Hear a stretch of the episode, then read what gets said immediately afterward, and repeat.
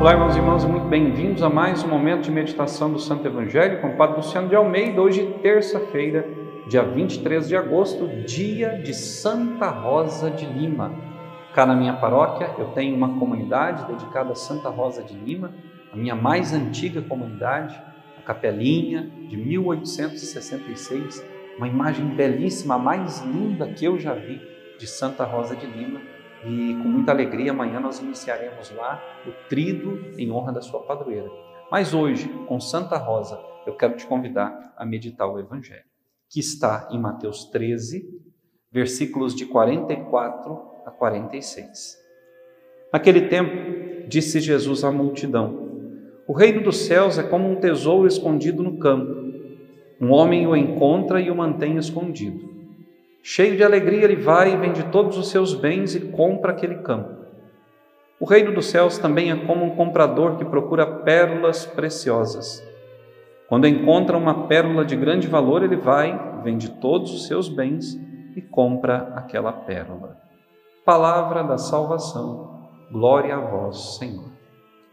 Santa Rosa de Lima um dia encontrou esse tesouro que se chama Evangelho, Boa Nova palavra de Deus. E foi justamente por ter encontrado essa palavra que confortou seu coração, que perdoou seus pecados, que mostrou a ela o seu caminho e a sua vocação, que ela se decidiu por seguir Jesus, o seu grande e verdadeiro mestre. Ela deixou tudo para andar nos passos do Senhor. Irmãos e irmãs, já encontramos esse grande tesouro da palavra de Deus, do Evangelho, da Eucaristia, do Cristo vivo e verdadeiro na nossa vida. Já encontramos o Cristo nos nossos irmãos sofredores, nos enfermos, nos idosos, nas crianças. Já enxergamos o rosto do Senhor em cada pessoa que nos cerca. Já vimos o Senhor nos gestos de bondade, de carinho de um irmão para conosco. Já fomos capazes de ser o Cristo de ser o Evangelho vivo na vida do outro. Quando nós somos capazes de descobrir e guardar esse tesouro, nós nos tornamos ricos, ricos da graça de Deus. A nossa vida, quando nós permitimos que esse tesouro do Evangelho, do Reino de Deus, entre na nossa história, nós nos tornamos verdadeiros sinais desse reino. São Francisco de Assis, quando estava com seus monges, lhes mandava pregar e lhes dizia que a maior pregação, o maior evangelho que as pessoas testemunhariam seria a vida do próprio monge. Certa vez ele saiu com eles para pregar e não disse uma palavra sequer. Quando regressaram ao convento, eles disseram: Mas, Pai Francisco, não falaste nada.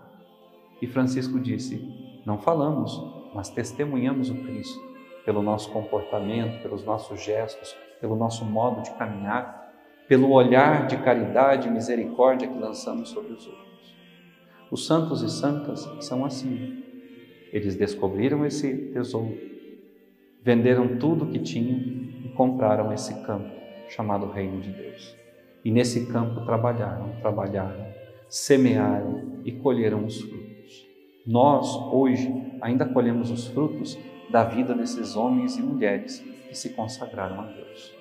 Hoje, que nós possamos pedir a Santa Rosa, que não tinha esse nome Rosa, recebeu esse apelido justamente pela belíssima aparência e pela sua pele sedosa, que se assemelhava às pétalas de uma rosa. Mas que nós peçamos a ela, essa mulher de caridade ardente, de um coração cheio de amor pelos pecadores e pobres, que nós também encontremos esse tesouro, vendamos tudo, compremos este campo e nos dediquemos a ele. Por esse campo, pelos frutos desse campo, nós chegaremos ao céu. Que Deus te abençoe e até amanhã. Então, meus queridos, eu passo aqui novamente para lembrá-los do seu like nesse nosso vídeo e do seu compartilhamento desse nosso conteúdo. Por quê? Para que o YouTube entenda que esse conteúdo é relevante e nós possamos chegar a mais e mais pessoas. Esse nosso canal tem um custo de manutenção, o um custo da equipe que faz a edição dos vídeos, nós precisamos mantê-lo. Então, se você puder nos ajudar, puder com qualquer valor nos ajudar a manter esse canal, eu te agradeço.